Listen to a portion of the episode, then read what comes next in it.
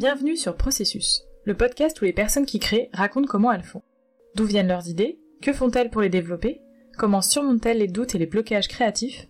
C'est ce que je compte leur demander dans ce podcast pour découvrir avec vous leur processus.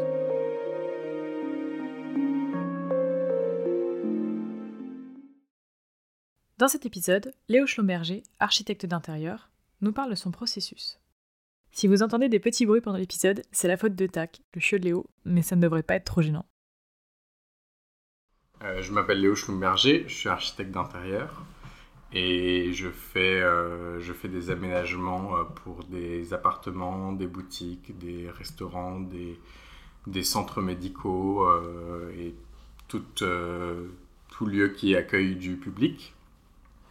Et je travaille en indépendant, donc j'ai créé ma société il y a un an et demi. Je suis devenu architecte d'intérieur. En fait, bon, moi, mes deux parents sont architectes. Euh, architectes, architectes, donc euh, ils peuvent toucher à la structure, etc., ce que ne peut pas faire un architecte d'intérieur.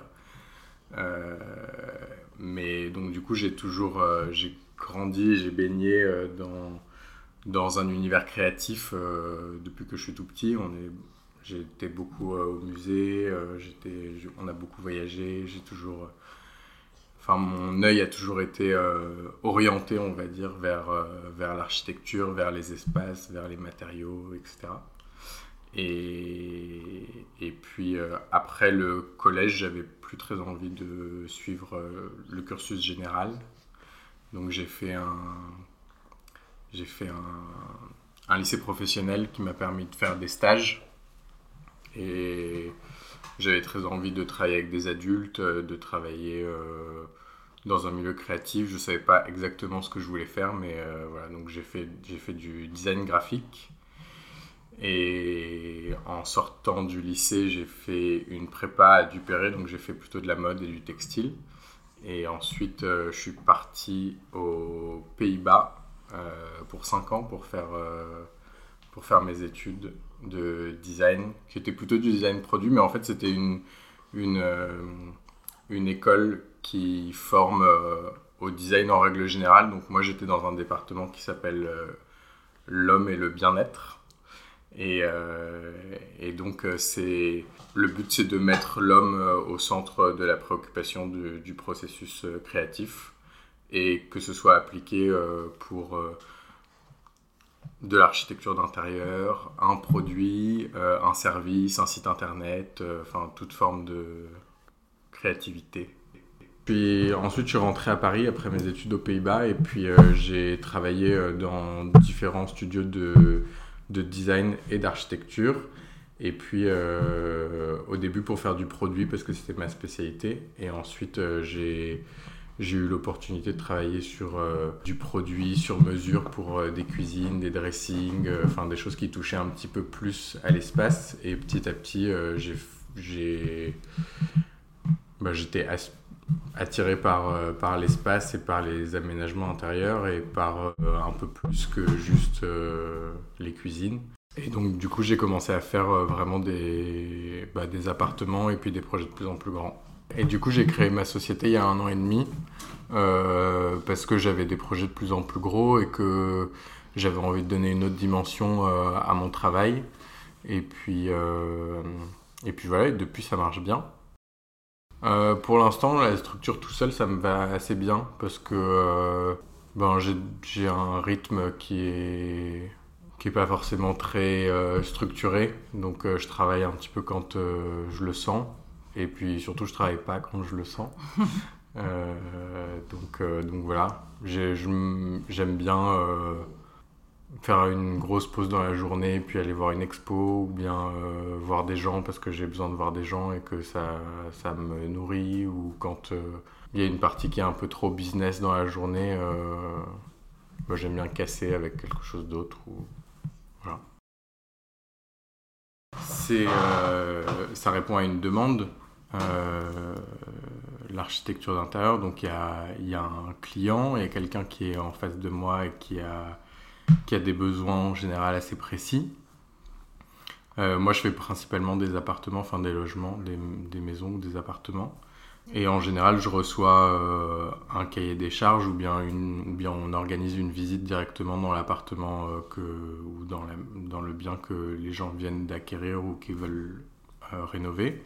Et puis, ben, le processus, c'est beaucoup de beaucoup d'échanges avec les clients euh, pour que je sois un peu au plus proche de, de ce dont ils ont besoin et de enfin c'est de la compréhension en fait parce que euh, comment les gens vivent comment les gens utilisent un lieu etc c'est quelque chose qui est très en fait qui est très très intime et qu'il faut prendre avec beaucoup de pincettes euh, pour pas les brusquer en même temps il faut aller vite parce que ben parce que les gens ont besoin de vivre dans le lieu qu'ils viennent d'acheter ou qu'ils ont besoin de, de restaurer. Euh, et en général, moi, je fais une première phase. Euh, je fais une première phase qui s'appelle la phase avant-projet ou, euh, la phase d'esquisse, où je propose un aménagement global, mais pas, beaucoup de détails, avec des images d'inspiration, avec des échantillons de matériaux éventuellement. Euh, euh, souvent, il y a des sondages à faire, par exemple, s'il faut démolir un mur ou s'il faut déplacer des cloisons, etc. On fait des petits trous partout. Et, euh, et ensuite, une fois qu'on s'est mis un, petit peu d'accord sur l'organisation globale avec le client, enfin le client ou l'interlocuteur, je vais un peu plus dans le détail sur bah, sur comment réaliser en fait euh, ça et puis surtout respecter le budget qui est bah, qui m'est donné. Souvent il n'y a, y a pas de budget, c'est-à-dire que les gens te disent euh, bah euh, pas trop cher mais on veut que ce soit bien etc. Mais ou alors bon on sait pas trop mais en fait comme c'est des gens que tu connais pas bah, c'est difficile de de savoir si pas trop c'est enfin c'est combien quoi. Mm. Euh, en général, j'essaye de, de définir avec précision euh, la liste des matériaux, euh, les revêtements par, par surface, c'est-à-dire sol, mur, plafond, plan de travail, cuisine, dressing, table, etc., etc. Et ensuite, ça devient un peu moins créatif, c'est-à-dire qu'il faut parler d'argent, donc on fait un tableau Excel, on donne des chiffres, etc. On fait chiffrer par des entreprises. Une fois qu'on est d'accord, euh, on, lance les travaux. Et là, ça devient un peu plus fun. parce que, euh, parce que tout, tout, ce qui était de la théorie, pour l'instant, devient concret et ça va la démolition, la phase de démolition, ça va très vite. Euh, Enfin voilà, le chantier c'est quand même assez excitant parce qu'on se confronte à la réalité quoi. Donc en fait tout le, tout le processus qui est avant, ben il représente rien tant, tant qu'il n'y a pas de tant qu'il a pas de chantier, tant qu'il n'y a pas de réalisation. Et ça c'est un super moment parce que en plus on travaille avec des entreprises, en général les, enfin, les entrepreneurs ils sont quand même contents de, ben, de ce qu'ils font, c'est quand même un travail euh, cool. Les clients en général ils voient les trucs avancer donc euh, ils sont contents. Et puis euh, et puis moi j'aime bien passer du temps à ajuster la hauteur des prises le, le petit joint creux qui va faire que ben, que ça va donner un, un joli détail etc etc les plans, euh, c'est toujours de la théorie, c'est-à-dire que sur un plan, le mur est droit. Dans la réalité, le mur n'est jamais droit. Euh, par contre, c'est un immeuble neuf et encore, euh, c'est très très rare que les murs soient vraiment droits. donc il y a une confrontation de la théorie et de la réalité et de, de mon processus, c'est-à-dire de comment est-ce que moi j'ai voulu exprimer le projet sur papier, enfin sur ordinateur en l'occurrence, mais euh, comment je l'ai présenté, euh, comment est-ce que j'ai mis en valeur certains aspects que j'ai voulu mettre en valeur et, ou bien que les clients ont voulu mettre en valeur, etc. Et, et puis d'un seul coup, bah, ça doit devenir euh, réalité. Donc, donc oui, on, on, oppose deux mondes, quoi. en général, tout le monde a un petit peu une idée de, de ce qu'il veut parce que ben, y a Pinterest, il y a Instagram, il y a, y a beaucoup de, y a beaucoup de surfaces, il y a beaucoup de, de moyens de, de savoir euh, ce qu'on veut. On est très sollicité par, euh, ben, des images d'intérieur en règle générale, quoi. Euh, surtout, dans des, grandes villes où les petits coffee shops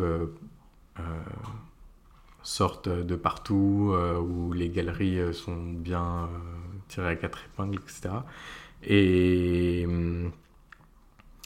donc en général, les gens savent à peu près ce qu'ils veulent. Et moi, euh, mon rôle, c'est aussi un petit peu de les challenger pour justement, ben, pour les sortir un petit peu de, de ce qu'ils attendent et, et, pour leur offrir ce que moi je peux leur offrir de mieux. C'est-à-dire que euh, moi, je peux pas leur offrir de reproduire une image ou de reproduire, euh, de reproduire quelque chose qui est existant. Euh, mon rôle, c'est aussi de, bah, de les accompagner vers quelque chose qui va euh, leur ressembler, même s'ils ont l'impression que ça, ça va leur ressembler. En fait, ça ne reste que des images. Et, et donc, c'est toujours un travail de séduction, quoi, de, de leur faire comprendre que euh, je mets pas du tout de côté leur opinion ou, leur, ou, ou, leurs envies, mais, euh, mais moi, mon travail, c'est de leur apporter quelque chose de nouveau, quoi. Et de, projeter un mode de vie dans un lieu euh, donné euh, et que ça se fasse de, manière, de la manière la plus naturelle possible, en fait.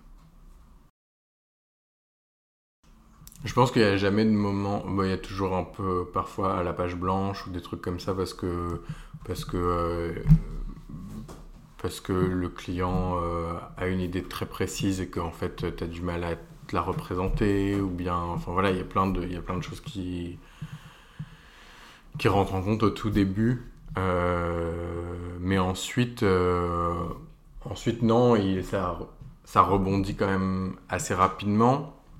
Et puis, euh, il y a des moments où ouais, on fait 4, euh, 5 allers-retours euh, sur, sur certaines idées globales avant de trouver une bonne solution. Aussi, parfois, il y a des, y a des restrictions. par exemple, là, j'ai terminé au début de l'année un, un, cabinet de kiné. Et bah, en fait, entre la théorie et la réalité, et puis ensuite la post-réalité, c'est-à-dire que bah, on se rend compte en plein milieu du chantier que euh, en fait il faut une certaine largeur euh, de couloir pour faire passer les, les, les fauteuils handicapés ou euh, enfin pour des ça s'appelle des règles PMR. Mmh. tout ça c'est aussi, aussi une, une, réalité importante qu'il faut prendre en compte et dont on n'est pas toujours euh, dont on ne connaît pas forcément toutes les règles. Donc, euh, donc voilà, donc il y a plein d'allers-retours comme ça euh, qui se font au fur et à mesure et c'est ce qui fait que le projet au début est tout lisse et puis qu'en fait il devient complexe et qu'il devient poreux et que et qu'il y a des choses qui sont surprenantes et qu'on arrive à soit laisser comme ça ou alors à, marier les choses les unes avec les autres pour euh, pour que ça matche. Et on t'a déjà donné carte blanche ou pas Non. Mais t'en rêves ou pas Non. Parce que c'est énorme en fait, carte blanche. Euh. Carte blanche, c'est un peu, euh, c'est un peu un faux rêve, quoi. C'est-à-dire que il y a plein de gens, enfin, dans, dans, mes connaissances, il y a plein de gens qui pensent ouais, moi j'aimerais trop euh, un 400 mètres carrés où je peux faire ce que je veux, etc. Mais en fait, ben, encore une fois, c'est toujours euh, ce rapport à la réalité qui devient. Enfin, qui tombe quoi d'un seul coup, puisque la carte blanche, euh, c'est aussi, aussi beaucoup de contraintes. Enfin, c'est beaucoup de contraintes créatives. et je pense que la richesse d'un projet, c'est justement de répondre à une demande et de bien y répondre. Alors que carte blanche, c'est bah, le job d'un artiste, quoi. Et c'est ce qui fait toute la différence entre, entre un créatif designer qui va répondre à une demande ou qui va proposer euh, quelque chose de fonctionnel, euh, avec évidemment une forme de poésie, et, etc. Mais, euh, et puis un artiste qui va, qui va impulser quelque chose qui, qui sera un propos, quoi. Et, et la fonction, la fonction dans dans un métier créatif comme celui d'architecte d'intérieur, c'est hyper important. Parce que ça nous aide à, à garder les pieds sur terre. Hmm. Mais du coup, c'est marrant parce que tu dis euh, la carte blanche, c'est plein de contraintes euh, créatives, alors que justement, euh, ça paraît contradictoire. Tu vois, tu te dis, bah non, justement, t'en as aucune. Ouais, t'en as aucune, mais en fait, enfin, moi, si on me donnait carte blanche, pour le coup, je serais vraiment, vraiment paumé parce que parce que c'est un fantasme, quoi. Ou c'est.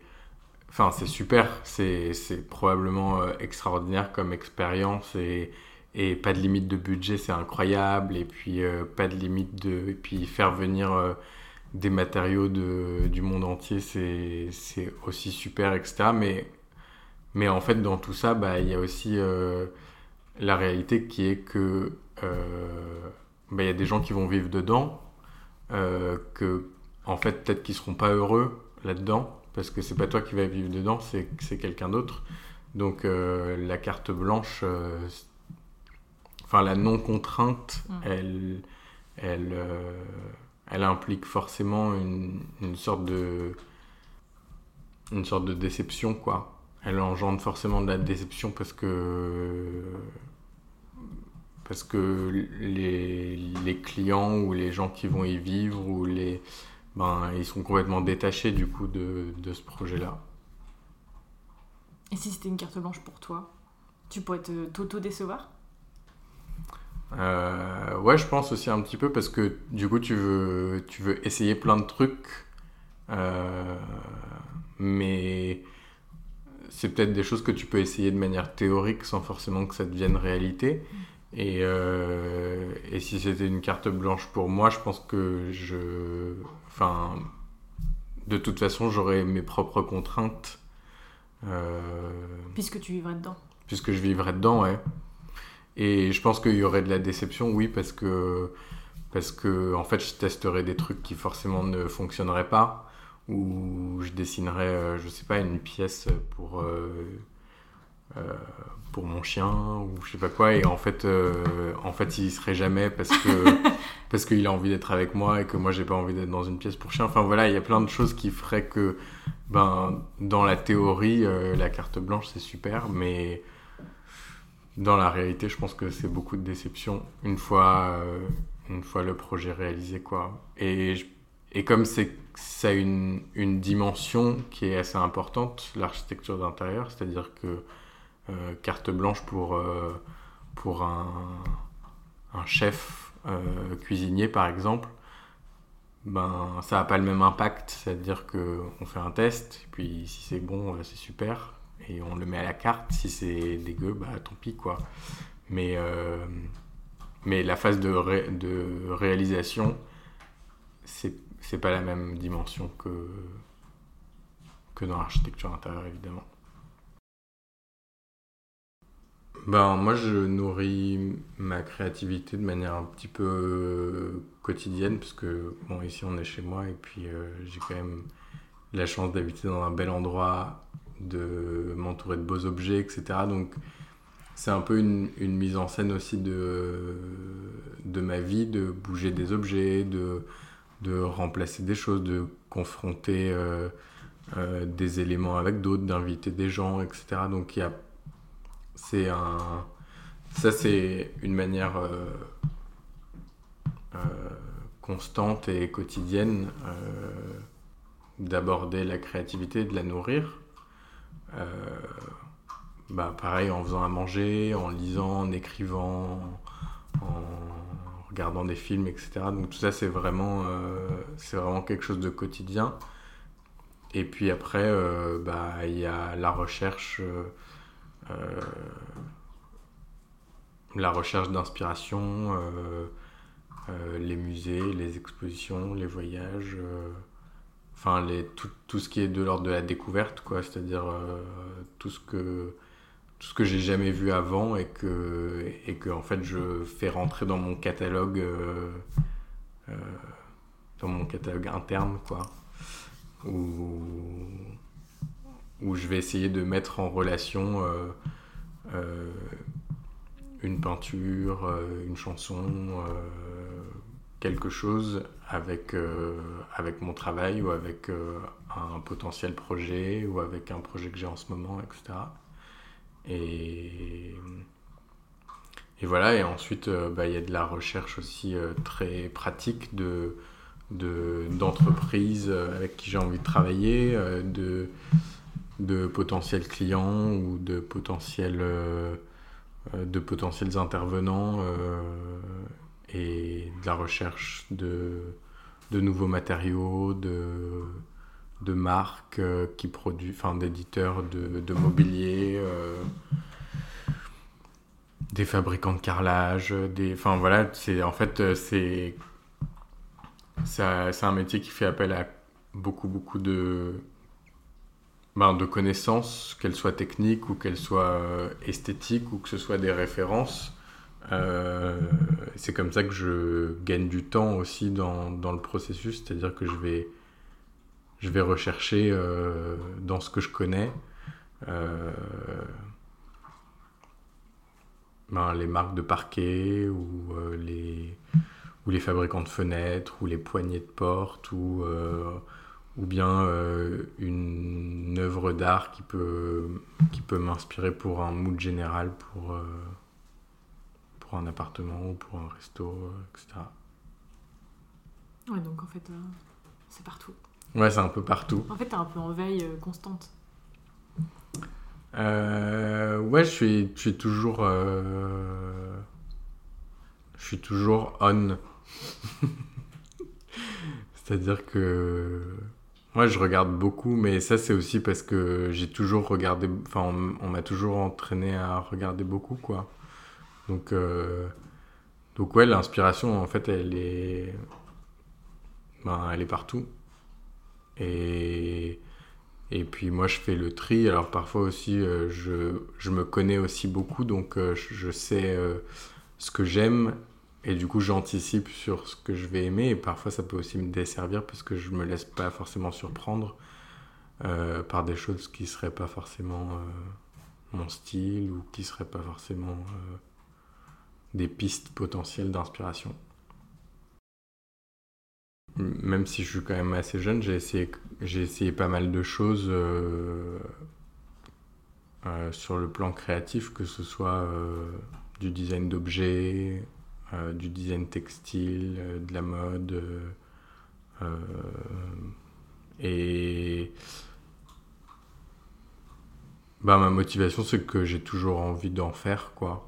Donc je pense que je sais pas si ça durera toute ma vie, mais pour l'instant c'est ça que j'ai envie de faire et et, et j'aime bien que j'aime bien galérer un peu aussi au début parce que ben faut trouver euh, faut trouver des sujets intéressants, faut trouver euh, ou alors faut le rendre intéressant.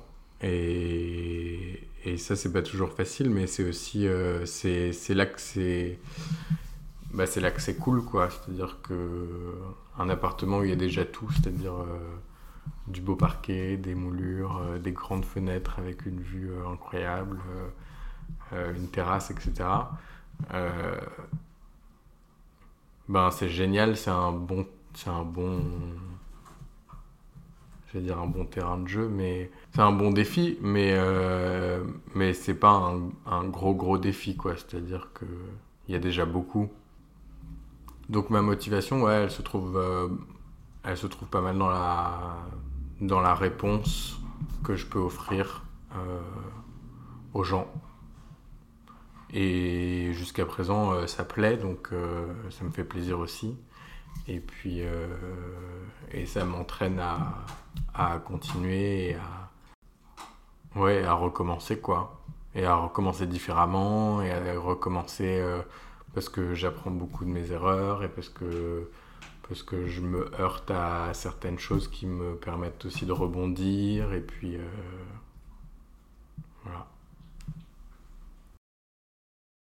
Merci à Léo d'avoir partagé avec nous son processus. Vous pouvez retrouver son travail et les références qu'il a citées dans la description de cet épisode. Merci pour votre écoute. J'espère que cet épisode vous a plu. Si c'est le cas, partagez-le autour de vous. On se retrouve au prochain épisode pour découvrir un nouveau processus.